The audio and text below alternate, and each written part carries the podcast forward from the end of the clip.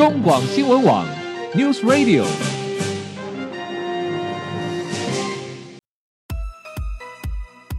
政治大人物，企业 CEO 有何成功的秘诀、制胜的绝招？周日，Mr. Big，请他们说分明。社会重要议题，台湾文化传承，哪些话题最新鲜、最有趣？周日，Mr. Big 带您关心台湾脉动。每周日下午三点零二分，跟着主持人郭志珍，您也是周日 Mr. Big。各位中广新闻网的听友，大家好，欢迎收听周日 Mr. Big 焦点人物、焦点话题时间，我是节目主持人郭志珍。回到节目中。我们继续访问到的是《天下》杂志的副总主笔吕国珍先生，国珍兄你好，主持人各位听众大家好。好，国珍兄，最近啊有一个有份资料显示啊，就是根据世界卫生组织的表示啊，那如果说人体啊长期暴露在具有空污粒子的环境中啊，将会增加心血管、呼吸道疾病，甚至是罹患。肺炎的这个风险啊，那在这份报告中也提到说，如今全球每年已有超过三百万人呢、因为长期暴露于空气污染的环境中而产生过早死亡的这样的现象，而且根据今年就预测。这个东西还会持续恶化下去哦，因为到了二零五零年，全球每年因为空污致死的人数很可能就增加到六百六十万。好，那当然这是一个来自根据是世界卫生组织的一份资料，同时在国内啊，我们卫生福利部也统计了一份资料显示啊。自二零零一年起啊，就是啊，肺炎已经连续七年蝉联国人罹患癌症死因的首位，已经取代了原本的肝癌，变成现在的国民病了啊。同时，也变成了是最耗费健保资源的疾病，每年啊，因为肺炎的治疗要吃掉健保费用高达一百一十七亿。好，好，那。国珍兄，从以上这些数据来看，甚至是国人健康日益恶化的数据来看，目前台湾的各种环境条件还经得起在呃新建这一座所谓的燃煤电厂吗？以及好，如果说真的我们必须务实去面对供应电力这个问缺口的问题，不得不做的时候，那我们就很关心了。呃，我们院长所说的干净的煤到底是怎么回事？什么叫干净的煤？真的干净吗？国珍兄？第一个是他所提的干净的煤是比较干净的燃煤发电，目前我们深澳所要做的，但是国国外还有另外技术，那我等一下再解释。所谓的比较干净的燃煤发电，就是我一开始提到的，它是所谓的超超临界的发电，也就是说它用更高的压力来产生电力，所以相对它的煤的使用效率会比较高，它的排放物会相对的减少。嗯哼嗯哼，那它也是做了很多的要求，第一个是它。煤的含硫量，嗯，含含水银量是全世界最严格的标准，嗯、是零点一五微克。嗯，那其他的国家可能会达到零点四，那我们是要求最严格的标准。嗯，那第二个是所谓的我们的重金属，我们把它减少到百分之八十。那这、嗯、这都是台电提出来的报告所所说的。嗯，那国外还有所谓的干净的煤，它指的是透过煤把它净化之后，也就是说把煤。用简单的通俗话来讲，它就把煤加热之后，取得它的类似像汽油的物质。嗯，在中国大陆，它叫做煤制气。嗯，或是在美国，它是使用煤来取得类似像汽油风东西，再来发电，相对的等于它是一种用天然类似天然气发电的方式。是，但是我们的深澳并不是这样的技术。嗯哼嗯哼。那深澳发电厂盖了之后会产生什么样问题？第一个是它产生的粒状污染物，它可能一年有。两百多吨，那 PM 二点五它有一千多吨，嗯，所以很难避免的，它是没有，它还是有污染物的。嗯、所以这一次我们也访问了台大工卫学院的院长张长全，是，他就直接讲，南美就是脏电，不用再挣扎了，也不用去讨论了，只有只有呃污染多一点和污染少一点，严重程度的的高低差而已吧，对不对？哦？是是，好，所以看样子，好，那就我们就回到另外一个关键因素啊，事实上。呃，在这次台电所提出来的是所谓新版的环差案中强调啊，就是您刚刚说的，因为它是用所谓的超超临界燃煤的机组运转之后，对于他提出了非常多专业的数字的，包括什么呃 SOX 啊排放啊 NOx 排放啊各种 PM 的这种排放，好，他都认为都降很多了，但是同一时间我们看到媒体上面也。报道了另外一个是由新北市政府委托学界所做的另外同样的一个呃一个一个主题，叫做环境污染的评估调查，但是两者所得得出来的结果却是有。相当大的差异。那为什么同样的一个燃煤电厂，同样的一个呃所谓的机组的效的这个运转效应，那为什么不同的单位所做出来的的那个环境评估的差异会这么大？到底哪一个是真，哪一个是假？还是说都是真的，只是两个人所取的样不一样呢？我们民众到底该听谁的？该怎么观察？再该怎么看这一份环境污染报告呢？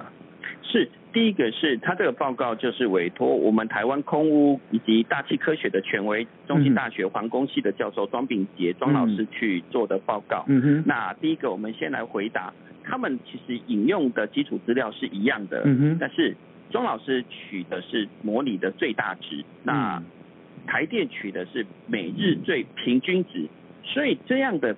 值还有两个人的三维空间模拟的深奥电场的地形是不太一样的，所以在这个差异点之下，庄老师所做出来的报告认为整个空屋影响的范围会影响到最远宜兰到花莲的北部，那南部到。往南会到苗栗县，那当然桃园跟新北跟台北影响是很大的。嗯嗯嗯。那台电的报告因为取的是每日平均值，是因为台湾有所谓的地形跟天气的因素等等的因素，跟季节风不一样，所以他认为其实只影响到台北跟新北跟部分的桃园。嗯。从九份过去往东北角到宜兰，他认为是没有影响的。嗯。所以取的值是完全不一样的，所以以至于会有这么大的差异。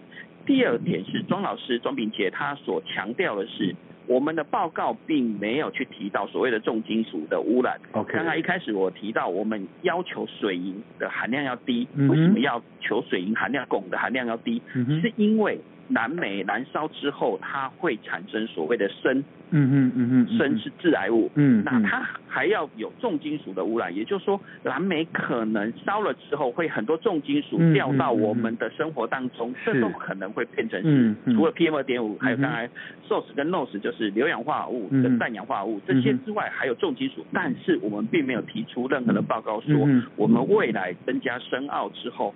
会有多少的重金属跟砷的？我们并没有这样的报告，所以庄老师认为这是一个很大的空污威胁。嗯哼。第三个是我们其实并没有去讨论过对大台北的影响，整个台北盆地。嗯。因为我们深澳盖了之后，在二零二五年，我们在南边，也就是说相对台北的南边，在林口这个地方，还有一个新林口，它是三个南煤机组，而且它更大，它是深澳的一倍，它是两百四十万千瓦三个机组。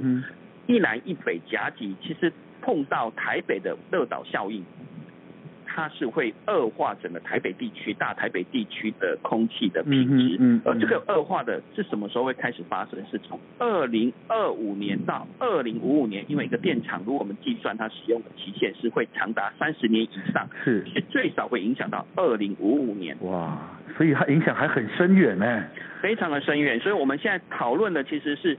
只讨论到深澳，我们却没有去讨论到我们南边还有一个林口电厂，我们还有一个深澳电厂。接下来我们在基隆还有基隆现在烧重油，烧到二零二五年，接下来它会改成烧天然气。虽然天然气比较干净，它没有重金属，但是它还是有氮氧化合物的。产生，它依然会产生 PM 二点五，所以等于我们整个大台北盆地是三个角落都被所谓的火力发电厂所包围。嗯嗯嗯嗯嗯嗯。好，如果这样说起来的话，我们呃或许可以这样解读，就是说两个人所做，两个单位所做的的调环境调查都没错，但是相对台电似乎取巧了一点。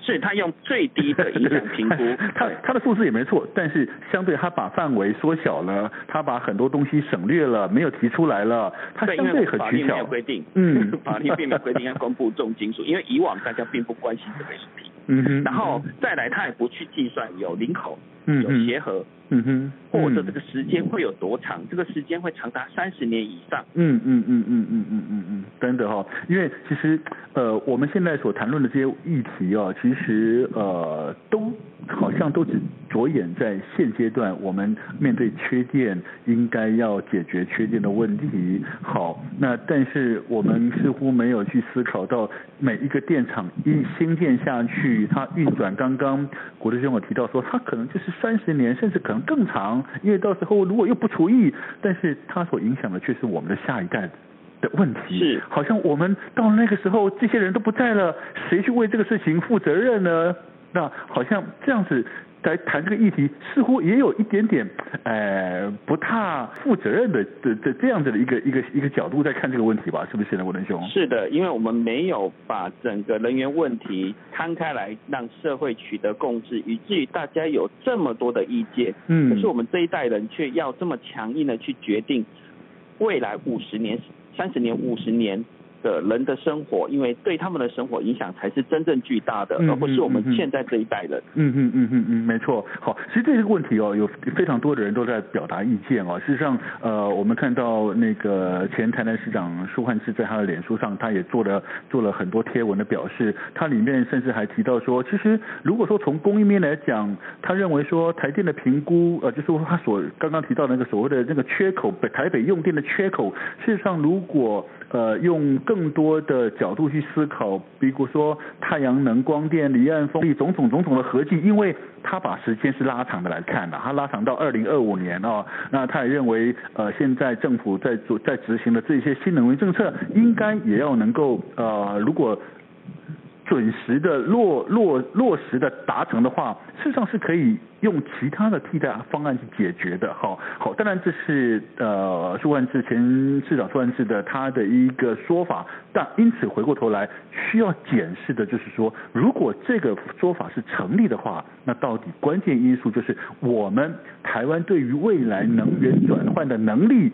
这是我们现在所提出的新能源政策，到底有多少的把握呢？不管是从技术到执行力，也就是说，呃，蔡英文总统政府所谓的新能源取代方案，在二零二五年真的能够达到百分之二十五的替代率吗？这件事情，国仁兄，您在专业上面，您长期在呃跑这个经济部这个能源的问题，您怎么看现在的我们的新能源政策的执行能力呢？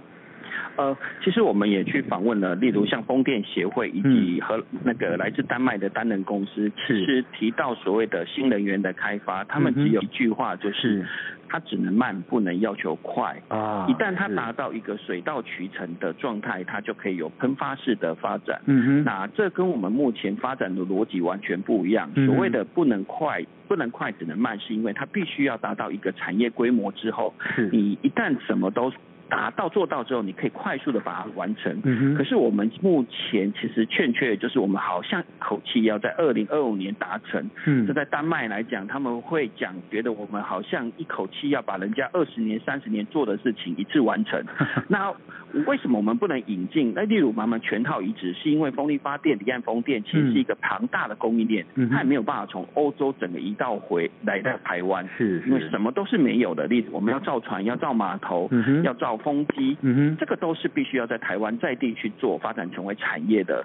我觉得这是我们有可能做到的，但是可能在二零二五年做到是反而会有假定弄破袜的问题，嗯，因为连他们都说我们不应该快，我们应该让我们的一切成熟之后，很快我们很快会跳到那一个达到百分之二十的目标，但是我们应该从百分之一、百分之二、百分之五，等到我们确定成熟，没有任何问题。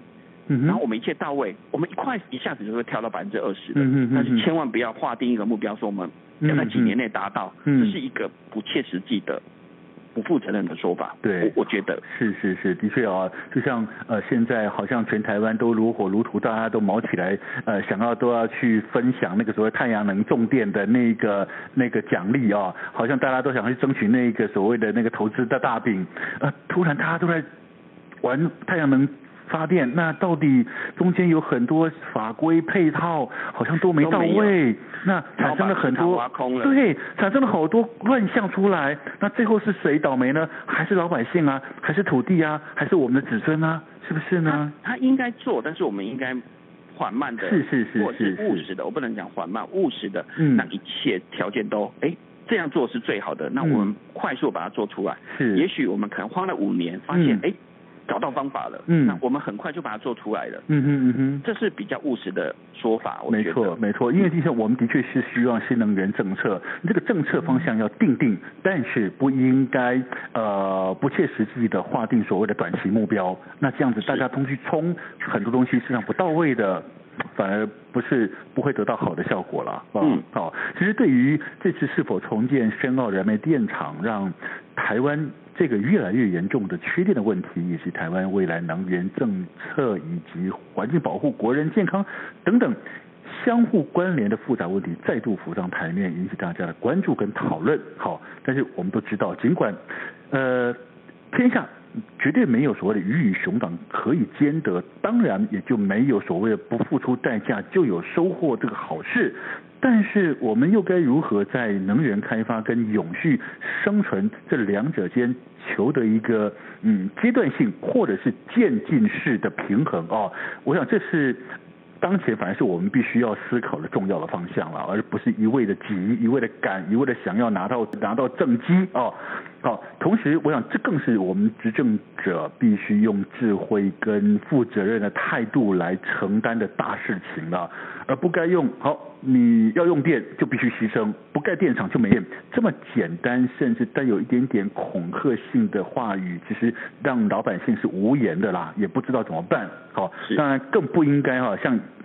呃，这个事情还有少数的政治人物啊，一心只想为政策护航，却都没有思考周虑，随便就说什么好，那个那个深澳燃煤电厂不如不盖，如果台北如果北部用电受到影响，将会撼动全世界经济啊，这是什么乱七八糟、匪夷所思的言论？这样官员也就是太不负责任了。好，不管怎么样，我们都希望。台湾的能源政策能够得到一个比较好、比较妥善、阶段性而渐进式稳健的发展，我想这才是我们大家所希望的。OK，好，今天因为时间关系，我们非常高兴邀请到的是清华大学的副总主笔吕国珍先生来到节目中，帮我们做针对深澳电厂到底我们该如何解读，又该我们有什么攸关的问题需要被仔细的思考呢？当然，因为节目关系，我们非常谢谢国珍兄，谢谢你，国珍兄，谢谢，谢谢。好，呃，我们先休息一下，待会回到节目中，我们将进行生活医疗大小事健康单元。